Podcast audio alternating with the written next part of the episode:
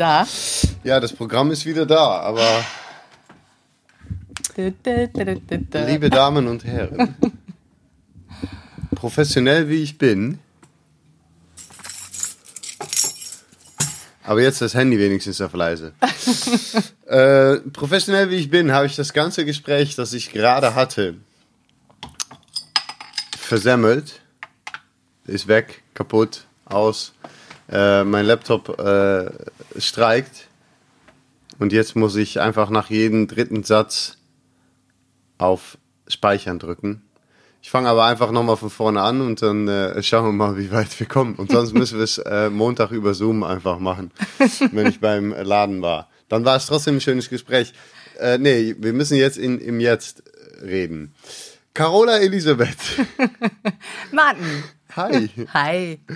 Ähm, die Introduktion, die es eigentlich gab, war folgendermaßen.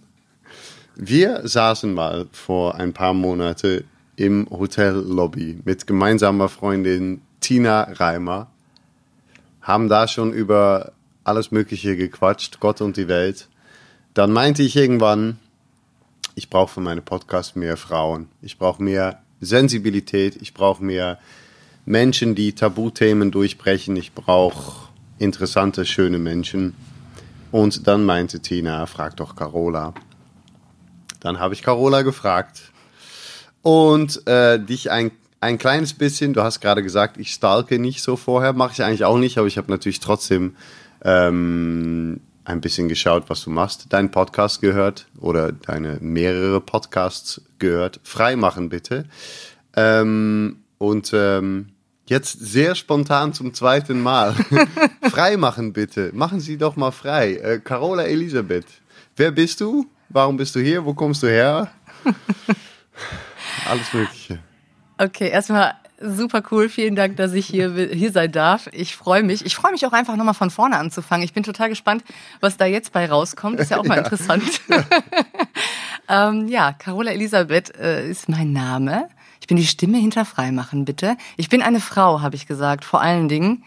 Und ähm, bin als Life- und Business Coach tätig.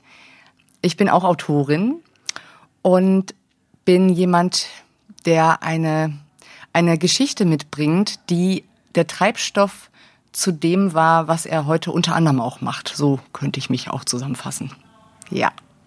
Schön zusammengefasst. Danke. Ähm, warum denn Coach? Warum denn Autorin? Warum die Stimme, die diese Welt braucht, die nämlich sagt, komm Leute, lass doch endlich mal aufhören mit den ganzen ach, Spielchen der Gesellschaft und so weiter und lass doch mal ähm, sprechen über Themen. Warum? Ja, also mein Antrieb hinter Freimachen bitte und auch hinter dem, was ich im Coaching tue, ist, dass ich möchte, dass Menschen möglichst frei ihr Leben gestalten und dafür vor allen Dingen erstmal zu sich selbst finden und Dafür ist es oft ganz wichtig, dass wir uns freimachen von allem, was wir von außen irgendwann mal gelernt haben, vielleicht übernommen haben, aber auch von den Labeln und Etiketten und Glaubenssätzen und Bullshit-Geschichten, die wir uns eben selbst so erzählen. Das ist so ein, kurz zusammengefasst, der Grund hinter Freimachen und auch hinter dem Coaching und dass ich diesen besonderen Antrieb habe und mindestens einen Herzensauftrag, wahrscheinlich sogar mehr, liegt in ja, meiner persönlichen Geschichte begründet, mit Sicherheit, ähm, dass da so eine besondere Leidenschaft dahinter steckt und nicht einfach nur so, weil man das jetzt so macht, sondern ähm, weil ich mich selber von ganz vielen Sachen frei gemacht habe. Unter anderem, wovon? Also es mm. ist dein Weg, ne? Ähm, Jetzt wir müssen ja auch, das ist das Schöne an äh, unsere eigenen Regeln hier. Wir müssen ja nicht lügen und so tun, als hätten wir das nicht schon besprochen. Äh, ich glaube, im, im, in der alten Version habe ich gesagt, das hört sich ja ein wenig so an, als wäre das vielleicht auch dein Weg gewesen. Ähm, lange mitgespielt, lange die Regeln gefolgt, lange Sachen weggesteckt, bis es irgendwann nicht mehr ging und Sachen äh, heikel wurden. Stimmt das? Ja, Genau. Ich habe mich vor allen Dingen von äh, ganz, ganz vielen Jahren Bulimie frei gemacht. Das ist so ein Teil meiner dunklen Geschichte oder ein Teil meiner Geschichte. Mhm. Und ähm, von Depressionen, weshalb Tina bestimmt auch damals unter anderem auf mich kam, so dass wir jetzt hier heute sitzen, weil äh, ich glaube in unserer Geschichte halt ganz viele Gleichheiten bestehen, trotz dass wir so unterschiedlich sind. Und ähm, genau, für mich ist diese Welt oder diese, diese, dieser Teil meiner Geschichte ist so weit weg für mich im Gefühl, dass das alleine ist schon total eine geile Aussage, wie ich finde, dass ich ähm, daraus jetzt auch den Auftrag entwickelt habe für mich, äh, unter anderem zum Beispiel in der Klinik, in der ich mal stationiert war, auch ähm, Vorträge zu halten, aber eben auch hier jetzt zu sprechen, weil ich nicht nur das Stigma brechen will mit diesen Geschichten, egal was es ist, was für eine psychosomatische Geschichte irgendwo hinterstecken könnte, sondern weil ich auch den Menschen, die vielleicht noch in so einer Situation sind, oder die jemanden kennen, der in so einer Situation ist, die Gewissheit mitgeben möchte, dass sie komplett frei sein können von dem, was sie da gerade noch erleben. Auch wenn sie jetzt vielleicht noch gar keine Ahnung haben, wie das gehen soll, ist es so. Und diese Gewissheit möchte ich den Menschen mitgeben. Und ähm, ja, da bin ich gerade eben auch in Kliniken unterwegs und der, der der, der Drang oder die Leidenschaft dafür, Menschen zu ihrem wahren Kern und zu ihrer Wahrheit, zu ihrer Freiheit, zu ihren tiefsten Sehnsüchten, Gefühlen, zu dem, was da ist, den, den Bildern, die wir vielleicht oder die meisten von uns irgendwie auch mal im Kopf hatten, äh, für ein Leben. Warum mir das so ein Anliegen ist, weil auch ich glaube, dass äh, wenn wir unsere, bei uns bleiben und uns in, in vollständig leben, unsere Gefühle komplett zulassen, unsere Vielfalt in uns zulassen und diesen ganzen Bauchladen, sage ich immer so schön, den wir so, den wir so haben meistens. Und davon nicht Teile wegschneiden wollen, sondern alles nehmen und damit rausgehen und unser Leben leben, dass das richtig glücklich und zufrieden macht, wenn wir es tun, aber zeitgleich auch, wenn wir es unterdrücken, äh, zu eben genau sowas führen kann. Zu Depressionen, zu irgendeiner Störung oder halt einfach in so ein Unglück und in so ein okayes Leben. Okayes Leben. das ist ja schön. Ein, wie, was für ein Leben hast du? Ja, so ein okayes Leben. Ich, ich bin zufrieden. Ja. Ist, ich bin zufrieden. Ich kann nicht klagen, ist auch oh, immer ja. schön, ne? Ja. Ja, dann mach das doch auch. Genau. Das ist dann immer so. Das ist so sehr, stimmt. Kennt man. Ja. Ja. ja. Mhm. Muss, ne? Ja, muss. Muss, ja. Läuft. Läuft. Ähm, und bei dir lief es ja eigentlich gar nicht immer. So wie bei mir und so wie bei eigentlich bisher die interessantesten Menschen, die ich im Leben getroffen habe, lief es eigentlich gar nicht so bis hin zum Punkt, wo man was verändern musste. Wie, ähm, wie ist denn deine Werdegang, um mal so zu sagen? Was ist denn deine Geschichte? Mhm. Mhm. Ich versuche mich jetzt natürlich gerade wieder zu erinnern, was ich vorhin erzählt habe, aber ich lasse das mal bleiben und äh, fange einfach mal so an, wie es mir jetzt gerade in den, in den Kopf kommt. Ähm, ja, also bei mir war es so, dass ich diese Essstörung entwickelt habe, völlig aus keinem Grund heraus, dass ich jetzt irgendwie mich zu fett gefühlt habe. Ich hatte auch keine Körperwaage zu Hause oder irgendwas, sondern ich hatte tatsächlich immer so ein Gefühl von ähm, Andersartigkeit. Und ich glaube, das hast du auch mal beschrieben und ähm, hatte schon sehr, sehr früh, also wirklich schon in der Grundschule, immer das Gefühl, irgendwie anders zu sein, weil ich so mh, hm, verschiedene Gefühle auch in mir hatte, verschiedene Anteile in mir hatte. Einerseits war ich so eine richtige Ronja Räubertochter mit auf Bäume klettern und laut und Wirbelwind und immer in Action und irgendwie immer neugierig und alles erleben wollen und ein totales Feuer fürs Leben und für Liebe und für für ja, für Erleben. Und zeitgleich hatte ich so eine ganz sensitive Seite immer schon in mir. Und ich brauche eigentlich nicht hatte sagen, weil das beides habe ich immer noch. Das bin halt ich. Hm. Und ähm, früher, als ich, als ich eben klein war, hatte ich aber immer das Gefühl, dass es irgendwie das an sich schon anders ist und oft missverstanden wird vielleicht auch, weil in dem einen Moment, wenn du laut und ein Wirbelwind bist, dann und dann aber auch Momente hast, wo du sehr sensitiv bist, das ist vielleicht auch für die Außenwelt besonders damit umzugehen, weil es halt nicht einheitlich ist. Ne? Also nicht so eine, da weiß man immer, was man hat. Und ich hatte mhm. selbst auch das Gefühl für, für mich, dass ich so ein bisschen äh, unberechenbar für mich selber war in meinem Sein und vielleicht auch fürs Außen und einfach anders. Und ähm, fühlte mich immer zu, zu, zu, zu laut, zu neugierig, zu kreativ Und äh, habe zum Beispiel schon angefangen zu schreiben, als ich äh, gerade schreiben konnte. Zweite, dritte Klasse habe ich die ersten Aufsätze geschrieben. Und das wurde dann vielleicht von der einen Seite mal belächelt, ne, in, in der Schule irgendwie, wurde auch vielleicht nicht für voll genommen. Das war so die eine Seite und die andere Seite war dann aber halt auch die, die, wenn irgendwas mal ungerecht ablief, auch mal ausgeflippt ist und einfach, äh, ja, die Gerechtigkeit auch wieder durchsetzen wollte und da mal auf den Tisch gehauen hat. Also ich konnte halt beides und das fühlte sich immer so, ich fühlte mich da einfach immer anders drin. Und die Bulimie oder die Essstörung, als die anfing, das fing ja nicht an mit, mit einer Bulimie, aber als es so anfing, es war so in der vierten Klasse, da entwickelte ich über dieses Thema Essen einfach die Möglichkeit, irgendwas zu kontrollieren. Hinzu kam, ähm, dass ich also nicht nur selber diese Symptome entwickelt habe, sondern auch in einer Familie groß geworden bin als direkte Angehörige von Depressionen. Das heißt, ich hatte auch immer so zeitgleich ein Gefühl von, also auch da hatte ich nicht dieses Gefühl von ähm, Spiegelung und Halt, was man vielleicht sonst ähm, in Familien hat. Und ähm, ja, hatte also ununterbrochen eigentlich auch mit sehr viel Traurigkeit und mit Haltlosigkeit in der Familie zu tun. Und das alles so in Kombination führte halt eben dazu, dass ich hm, mir den Kontroll oder so ein Kontrollwerkzeug erschaffen habe, dass ich irgendwas im Leben kontrollieren könnte. Und ähm, ja, Andersartigkeit, auch körperlich, das hatte ich gerade auch erzählt. warum, also für mich so ein bisschen die Erklärung ist, weil es gab nicht dieses eine Warum. Ne? Viele Leute suchen ja immer so nach diesem einen Warum und am Ende des Tages sind es so Verzweigungen aus ganz vielen Dingen. Und eigentlich ist das Warum ist das entstanden auch scheißegal. Es ist eigentlich viel wichtiger, warum wir dran festhalten. Aber ähm, trotzdem ist es so ein bisschen, glaube ich, fiel das alles so zusammen. Ich war schon immer die Größte in der Klasse, also mein Körper war war äh, für mich aus der damaligen Perspektive auch total anders. Ich bin, Gott sei Dank, habe ich irgendwann aufgehört zu wachsen. Jetzt bin ich so mit 1,74, äh, also eigentlich groß, aber normal groß, nicht irgendwie. Schön aber, groß hatte ich ja gesagt. Dankeschön. Schön groß. Und in der Grundschule äh, erinnere ich mich so an ein Foto, da mal den Fahrradführerschein gemacht und da konnte man so meinen Kopf abschneiden, weil alle anderen einfach auch kleiner waren als ich. Also ich hatte schon so ein, auch so ein Gefühl dafür, dass mein Körper auch anders war. Ich war auch, das ist jetzt vielleicht für die Frauen da draußen auch nochmal interessant, auch echt äh, so ein bisschen früh entwickelt. Also ich habe auch echt schon so dritte, vierte Klasse angefangen, dass alles an mir weiblicher wurde.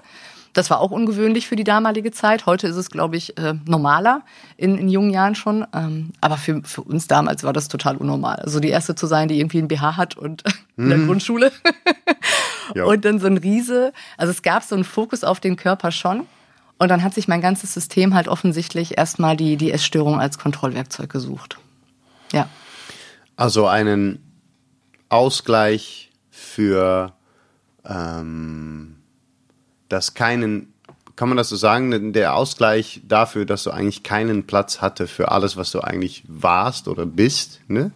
Was glaube ich, was für mich sehr, was ich sehr ähm, mich drin wiedererkenne, ähm, das Gefühl zu haben, nicht eine Art Mitte oder einen Platz zu haben für den, ne, für die Person, die man ist, für die Gefühle, die man hat, für wie man, also ich hatte kein, kein übertrieben auffälliges Aussehen zum Beispiel, aber mhm. hatte dafür einfach ähm, übertrieben auffällige äh, Gefühle und so weiter, aber ähm, also eine Art zu kontrollieren, ähm, dass man nicht reingepasst hat in das, was uns vorgegaukelt wurde, als das ist dein Leben, der normale Alltag, so ist unsere Welt. Kann man das so sagen? Ja, definitiv. Ja, es war, war tatsächlich ja, einmal ein Ausgleich für, für meine eigenen Gefühle, also auch weil, weil das so schwer zu kontrollieren war für mich. Und ähm, ja, eben auch bedingt durch dadurch, dass ich eben als kleines Kind schon äh, viel auch mit Depressionen in, in Kontakt war und mit den Gefühlen, die das mit sich bringt und auch mit den Gefühlen, die das mit sich bringt, dass man natürlich auch wütend ist auf, auf das zum Beispiel. Also mhm. quasi mit Gefühlen, die mh, hm, unangemessen erscheinen oder so. Mhm. Ja, darf man das fühlen? Eben auch dieser Gerechtigkeitssinn, ist das jetzt, also darf ich denn so fühlen, dass ich das scheiße finde, wenn irgendjemand irgendwem irgendwas äh, sagt? Darf ich wütend sein, gerade als Mädchen? Ne? Ähm, darf ich, äh, darf ich auch traurig über Situationen sein und eben dieses fehlende Ventil im Endeffekt. Eigentlich war es ein fehlendes Ventil, das dann äh, mir dieses Werkzeug beschert hat. Mhm.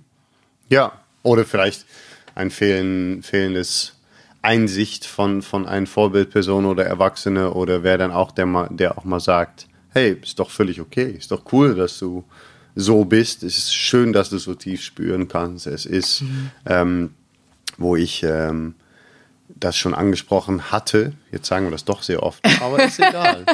ähm, meine These, die sich immer mehr entwickelt mit der, mit der sympathischen Energie, Sympathikus, Parasympathikus, also ne, ähm, ähm, unsere ruhige Zustand und unsere aufgeregte Zustand, die wir früher als natürlicher Mensch sehr viel besser ausgeglichen ähm, hatten, sozusagen, ähm, raus aus der Höhle, ab in der Kälte, irgendeine Gefahr von ein Raubtier oder sowas, aber auch wieder zurück in diese Höhle und komplett runterkommen, ähm, die, die fehlt unglaublich in der heutigen Gesellschaft und ich glaube vor allem auch bei Kindern auch in Form von jemand, der sagt, hey, alles, was du gerade bist, ist schon mal völlig okay. Und es gibt Sachen, woran wir arbeiten werden und möchten, aber ähm, diese Art sympathische Energie, die sich ständig in den Körper äh, aufbaut, ja, beschreibst du eigentlich ganz schön. Ne? Dafür gab es kein Ventil, um das irgendwie mal rauszulassen. Oder vielleicht auch nicht das richtige Ventil oder mhm. einfach eine Vorbildperson, der sagt, hey, Gefühle sind voll okay. Ich glaube, wir brauchen so ein T-Shirt mit Lehrer, die, die Lehrer, die ein T-Shirt anziehen mit Gefühle sind voll okay, weil ich glaube, dass das für Kinder schon mal, du beschreibst das sehr schön, ne, ne, ne, das ist ein Riesending. Darf ich denn überhaupt sauer sein? Darf ich denn? Und man fragt es ja nicht, weil keiner fragt, wird ja. ja nicht besprochen irgendwie. Darf ich denn so sein? Muss ich als Junge immer stark sein? Muss ich als Mädchen immer nett sein? Ähm, es ist ja ähm, ziemlich chaotischer Welt so als, als Kind wahrscheinlich. Ja. Ähm, vor allem, wenn man ein wenig anders ist. Und das entwickelte sich bei dir dann in eine Essstörung. Und ähm, das ist auch so ein Tabuthema, wo, wo ich merke, dass, dass ich so ein bisschen scheudere und, oh, ja, Essstörnis, darf ich denn fragen? Sagen wir mal so, was macht man denn so? Als Essgestörte. Ja.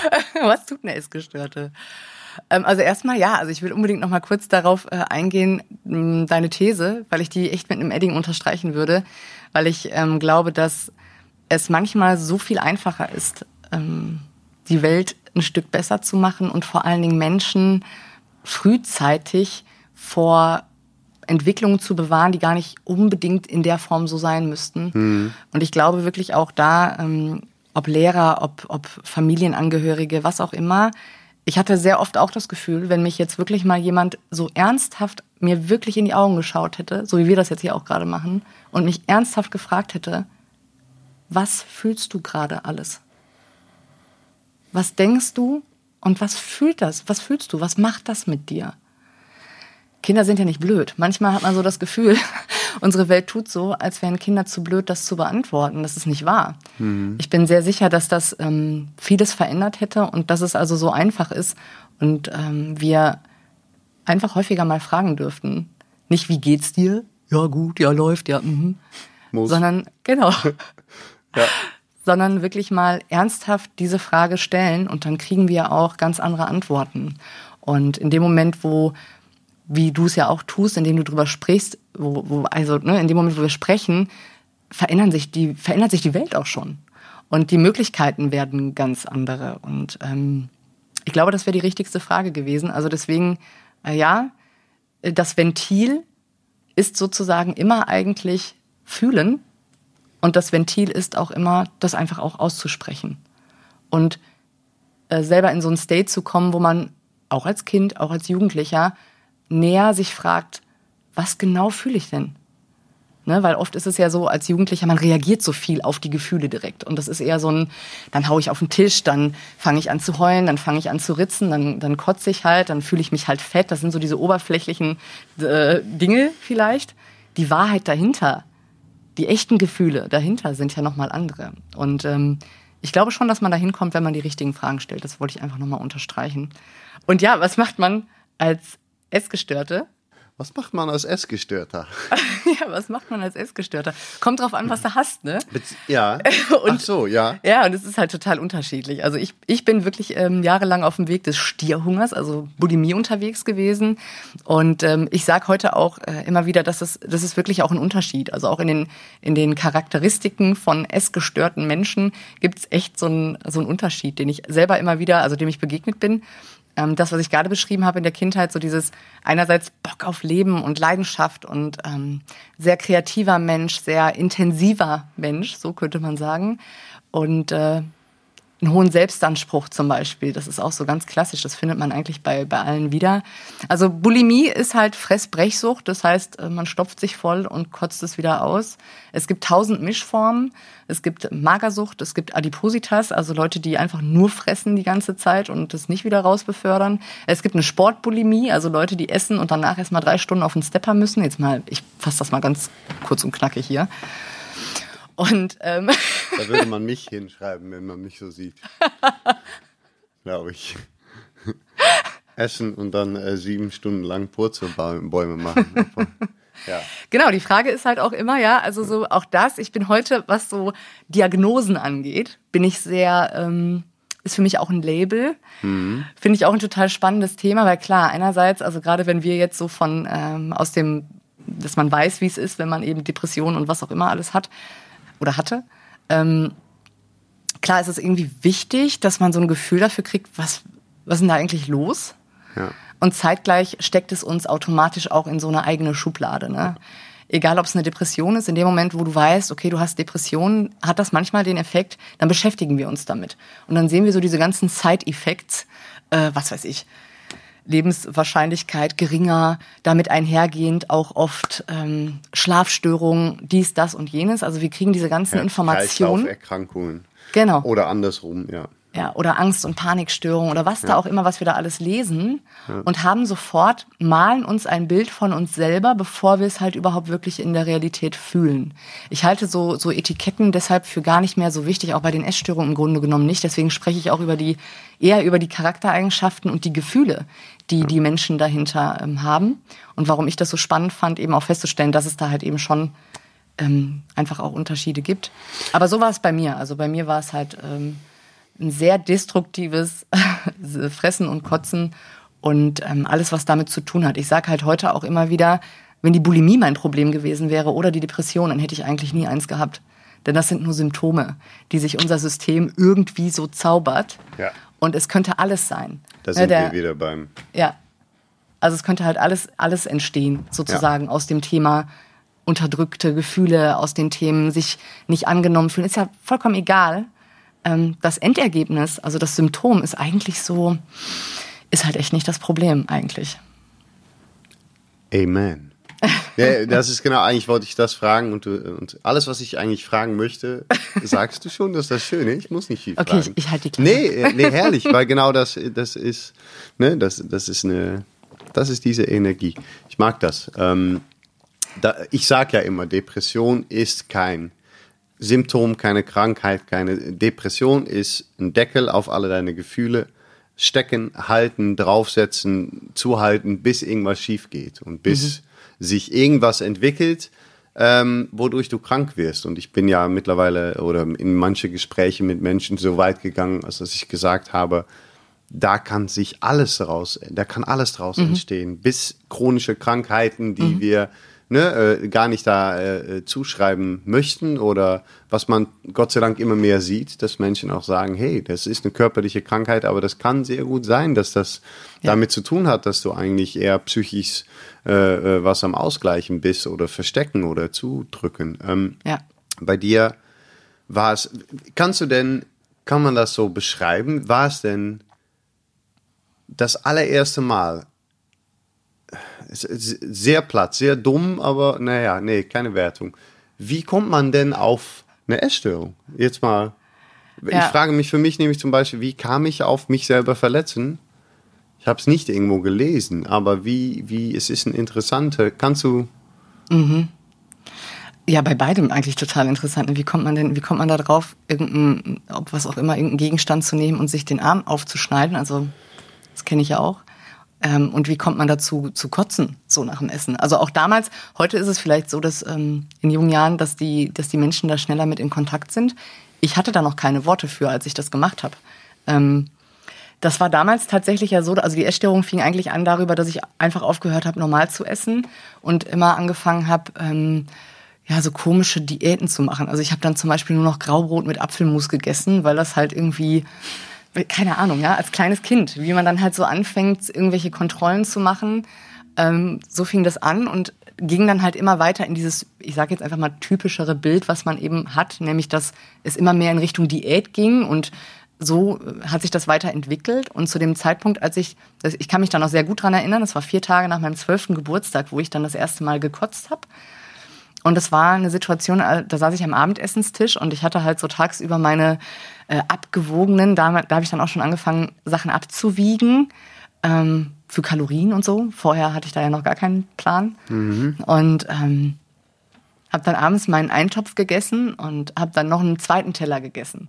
Und ich habe das immer so gehalten, damit die Erwachsenen das ja nicht merken, habe ich das immer so gemacht, dass ich so eine kleine Portion Abendessen immer mitgegessen habe, damit das ja auch keiner merkt. Und ähm, da habe dann aber einen zweiten Teller gegessen und dann saß ich wirklich da und dann gab es einfach so einen Moment wie so ein Tunnel, in dem ich plötzlich, in dem alles auf einmal so eng wurde und ich das Gefühl hatte, ich war so sauer auf mich, ich hatte so einen Selbsthass, weil ich einfach mehr gegessen hatte, als ich ja jetzt eigentlich kontrollieren wollte.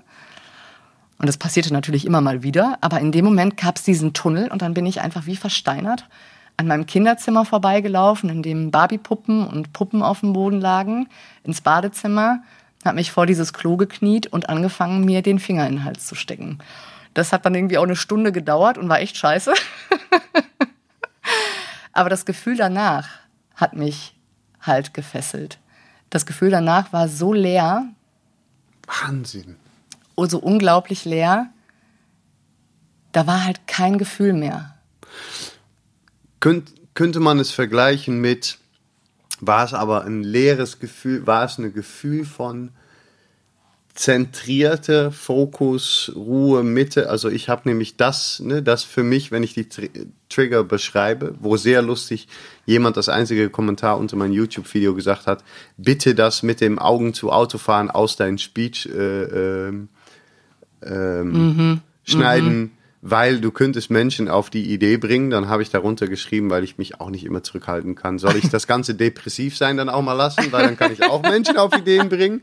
Für mich war zum Beispiel Autofahren mit den Augen zu, mich selber verletzen, ähm, Ärger suchen und so weiter, mhm. war immer auch, es war die Überwindung, aber danach, und dann sind wir eigentlich wieder ein bisschen, danach war diese sympathische Energie raus und dann ist da ja. eine unglaubliche Mitte und Fokus und Ruhe. Und ja. ist, ist das das Gefühl? Ja, also für mich war das damals wirklich, ja, genauso kann man es beschreiben. Also es war eine Lehre, eine positive Lehre. Genau. Ja. Also es Fokus und Mitte, das ist ja so, das trügt natürlich total. Es ja. ist überhaupt keine Mitte. Nee. Überhaupt nicht. Man ist quasi eigentlich total abgeschnitten von seinem Körper. Das gleiche passi passierte auch beim, beim Schneiden, also als ich angefangen habe, mich selbst zu verletzen genau das, was du gerade beschrieben hast. Also auch da war es dann einfach so ein, es sind immer Ventile. Es ist immer dieses, diesen ah, Nadel in den Ballon stechen und dann ist da plötzlich so ein, dann ist es raus. Für ja. den Moment. Ja. Und der Trugschluss ist, dass es Mitte ist. Die Wahrheit ist ja, dass wir damit all die schlechten Gefühle, die wir ja haben, weil das machen wir ja deswegen, ausschalten. Das fühlt sich dann toll an. Uh, klasse. Ich habe keine schlechten Gefühle mehr. Mhm. Aber ich habe irgendwann auch verstanden, scheiße, wenn ich die schlechten Gefühle wegmache, ich kann nicht nur die schlechten Gefühle wegmachen. Mhm. Automatisch gehen auch all die positiven Gefühle weg. Ja, es sind es gibt quasi nur, Gefühle es, da. Genau, es gibt nur einen ja. Lichtschalter ja. an oder aus. Und das war für mich auch eine Erkenntnis, die, die ich haben musste, weil man sich dann einfach immer selber entscheiden kann und du sprichst ja auch immer wieder vom Fühlen, dass das der Auftrag ist. Äh, man kann sich immer wieder selber entscheiden, will ich fühlen oder will ich es nicht. Ja. Und wenn ich schöne Gefühle haben will, wenn ich die Schönheit in der Welt sehen will, wenn ich möchte, dass das Glück durch meine Glocke, egal in welchem Moment ich gerade bin, irgendwie an mich rankommt, dann muss ich es zulassen, alles zu fühlen. Ja. Und das äh, ja, ist halt also einfach ein Trugschluss, dass das irgendwie positiv wäre, aber den hat man in dem Moment. In dem Moment denkt man, yay. Und dann sind wir wieder beim Thema, dass es auch keiner eine keiner sagt einem, hey, Es ist alles okay. Jegliches ja. Gefühl, jeglicher ähm, Wut, Trauer, sowohl wie ne, äh, Glück, äh, ähm, äh, Lebendigkeit, ja. äh, ähm, Faszination und so weiter. Das ist natürlich, da sind wir wieder bei diesem äh, Punkt, wo vor allem auch in der Schule, wo man viel Zeit verbringt und natürlich noch zu Hause, wo es extra schwer sein kann, wenn man mit Depressionen äh, zu Hause auch noch konfrontiert wird, in der Family, ähm, egal wie wie nah oder wie fern. Ich glaube, dass, dass wir haben alle diese Traumata in der Family, die grundsätzlich ne, in unserer, äh, ich darf nicht mehr sagen in unserer DNA, weil dann äh, Herr Koch, ähm, Jürgen Koch mir äh, verbessert mit seinem Buch, dass das nicht stimmt. Ich glaube aber trotzdem, dass auf welche Level, welchen Level denn auch energetisch, das, ne, das steckt ja alles in uns. Und es gibt da unglaublich wenig Platz für vor allem junge äh, Menschen, Kinder und, und Jugendlichen, ähm, wenig Platz, diese Gefühle einfach mal zu haben und zu mhm. sagen, hey, ähm, sie gehören alle zu dir und sie sind da und dadurch, das ist ja das größte Ventil, glaube ich, was man schon mal bekommen hat. Ich habe immer gekämpft oder sportmäßig, äh, äh, ne, und das war aber nicht das Ventil, was man gedacht hat, dass es ist, weil nur Bewegung ohne irgendeinen Sinn, ohne irgendeinen Grund. Auch darin kein Coach, der sagt, hey, es ist aber okay, dass du ne, das fühlst oder es ist okay, dass du eigentlich gar nicht kämpfen möchtest, obwohl du kämpfst oder mhm. ähm, faszinierend. Und dann, wow, einfach gar keine Gefühle, weil das ist es wirklich. Es ist mhm. in der Tat das Ausschalten jegliches Gefühles. Ja. Und das ist, das ist schädlich, weil das ist nicht da, wo wir hin sollen. Nee. Ähm, dann kam für dich irgendwann der Punkt, wo du wahrscheinlich, leider, so wie wir, wie, wie, wie wir alle, oder eigentlich alle, aber mit, der, mit dem Rücken an der Wand, der Rücken an der Wand, dem, dem Rücken an der Wand, so weit in der Ecke gedrängt, dass du gesehen hast, ja, scheiße, so geht's auch nicht weiter. Ja. Wie, wo, war? Ja, bei mir kam, also auch, auch wie bei dir, ähm, und das ähm, erzähle ich auch in, den, in der Klinik immer wieder, in den Vorträgen, äh, wo ich unterwegs bin. Da kam der Nullpunkt oder die Nulllinie mit 15, als ich auch versucht habe, mir das Leben zu nehmen. Und dann lag ich da so auch im Krankenhaus irgendwann rum und habe die Erkenntnis gehabt, scheiße, ich wollte nie sterben. Ich will einfach nur nicht mehr so leben. Mhm. Und ich habe auch die Erkenntnis gehabt, wie egoistisch ich eigentlich war in dem Moment. Denn an dem Punkt, man denkt ja dann so, da gibt es ja auch so einen Teil, der sagt, es wird dich sowieso niemand vermissen. Und das stimmt nicht. Mhm. Ähm, ja, anhand von einer Reaktion von einer Freundin von mir, die, die ich informiert habe, als ich dann auch in die, in die Psychiatrie kam, ähm, die in Tränen ausgebrochen ist und überhaupt nicht verstehen konnte, was jetzt los ist und dass ich dass ich das versucht hatte und die im Gegensatz zu mir ihre Gefühle sehr deutlich gefühlt hat und die auch genauso gesagt hat, unabhängig davon, ob das jetzt mir gegenüber irgendwie toll ist oder nicht, mhm. die einfach gesagt hat, willst du mich eigentlich verarschen? Du kannst doch nicht so scheiße sein und einfach versuchen, dir das Leben zu nehmen. Also die wirklich ihrem eigenen Gefühl, nämlich, du blöde Kuh, wie kannst du so scheiße sein? ernsthaft dir einfach das Leben nehmen zu wollen und mich hier stehen zu lassen. Und dann hat die aufgelegt. Und dann bin ich in die Psychiatrie gefahren. Bist du ihr dankbar? Mega dankbar. Ja. Unglaublich dankbar. Ähm, weil auch diese Erkenntnis und sich das einzugestehen, dass das auch, also wenn man die Selbstverantwortung in dieser Depression und in dieser Symptomatik irgendwie abgibt, und sich sozusagen immer wieder so tief reinfallen lässt. Und da bin ich heute sehr, sehr klar. Ich sage ja heute auch, für mich ist, also sind Depressionen oder irgendwas, es ist keine Option mehr. Ich weiß, dass das für mich, das wird es so nicht geben. Punkt. Und das ist eine Entscheidung, die ich treffen kann. Ähm, und ich weiß, dass das ein bisschen, das mag für diejenigen, die mittendrin sind, total unverständlich sein. Und ja. ich kann da nur sagen, was auch immer du fühlst, wenn jemand Sätze sagt, egal ob du jetzt Martins Speech hörst oder mich mal reden hörst oder noch irgendwen anders reden hörst, manchmal sind wir so sanftmütig berührt von irgendwas und dann hat das eine Bedeutung. Und manchmal sind wir angepisst, wenn wir irgendwas hören. Und das hat auch eine Bedeutung. Hört da mal genauer hin, ob da nicht ein bisschen Wahrheit auch drin steckt. Mhm. Immer wenn du fühlst, boah, was ist denn das? Was ist denn das für ein Satz? Oder wenn du, auch wenn du weinst, auch wenn du, egal was es auslöst, der Körper löst nicht umsonst was aus. Da sind wir wieder bei dem Thema Gefühle. Und äh, das will ich an der Stelle auch sagen. Aber ja, Depressionen sind, kein, sind für mich keine Option mehr. Und das wurde mir, also dass ich sozusagen auch eine Verantwortung anderen Menschen gegenüber habe, egal wie ich, wo ich gerade stehe, wurde mir in dem Moment auch bewusst, obwohl ich es besser hätte wissen müssen, weil ich ja auch als Angehörige sozusagen immer damit äh, konfrontiert war. Aber es selber so zu fühlen, ähm, das ist natürlich nochmal ein riesen, äh, riesen gewesen. Und in dem Moment ist bei mir zeitgleich eben auch so eine Freiheitsstimme geboren worden. Das sage ich so in den Vorträgen jetzt auch immer und sage ich hier. Ich habe schon gesagt, ich habe nicht so die perfekten Worte dafür, aber ich glaube, man versteht, was ich meine. ist auch ein ziemlich, ziemlich ja. klares Wort. Ja, so fühlt sie sich an. Ne? Also ich hatte dann das Gefühl, das ist so eine Stimme, die sagt dir, das ist scheißegal, ob du fünf Kilo mehr oder weniger wiegst. Das ist scheißegal, ob du irgendwo mehr Leistung erbringst oder ob deine Note im Studium jetzt noch eine besser ist als, als sonst. Es ist scheißegal, also dein Wert und dein Weg hängt von nichts anderem ab. Das ist die Freiheitsstimme. Die Freiheitsstimme, die sagt, was ist da los? Die, die hinguckt, auch wenn es mal weh tut, die, die hinguckt, wenn es richtig schön ist und die, die auch so badass einfach sich selbst in den Arsch tritt und weitergeht. Jetzt war die aber so ganz klein zu dem Zeitpunkt natürlich, frisch geboren. und die durfte natürlich erst mal wachsen. Also vom Gefühl her war es in dem Moment, es gab dann halt nicht diesen Wendepunkt, ja, ich hab, war jetzt an der Nulllinie angekommen und dann war danach alles äh, tutti bene. Mhm. Aber da fing es sozusagen an, dass dadurch, dass ich diese Stimme gehört habe, die dunkle Stimme, der, äh, die dunkle Seite der Macht, sage ich immer dazu, ähm, dass die koexistierten.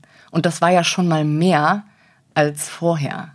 Und auch die Gewissheit möchte ich jedem Menschen heute mitgeben, dass egal wo er ist, der hat diese Stimme auch in sich. Die Frage ist nur, wann, wann holst du sie raus und wann hörst du ihr zu, also die Freiheitsstimme, und machst du sie stark?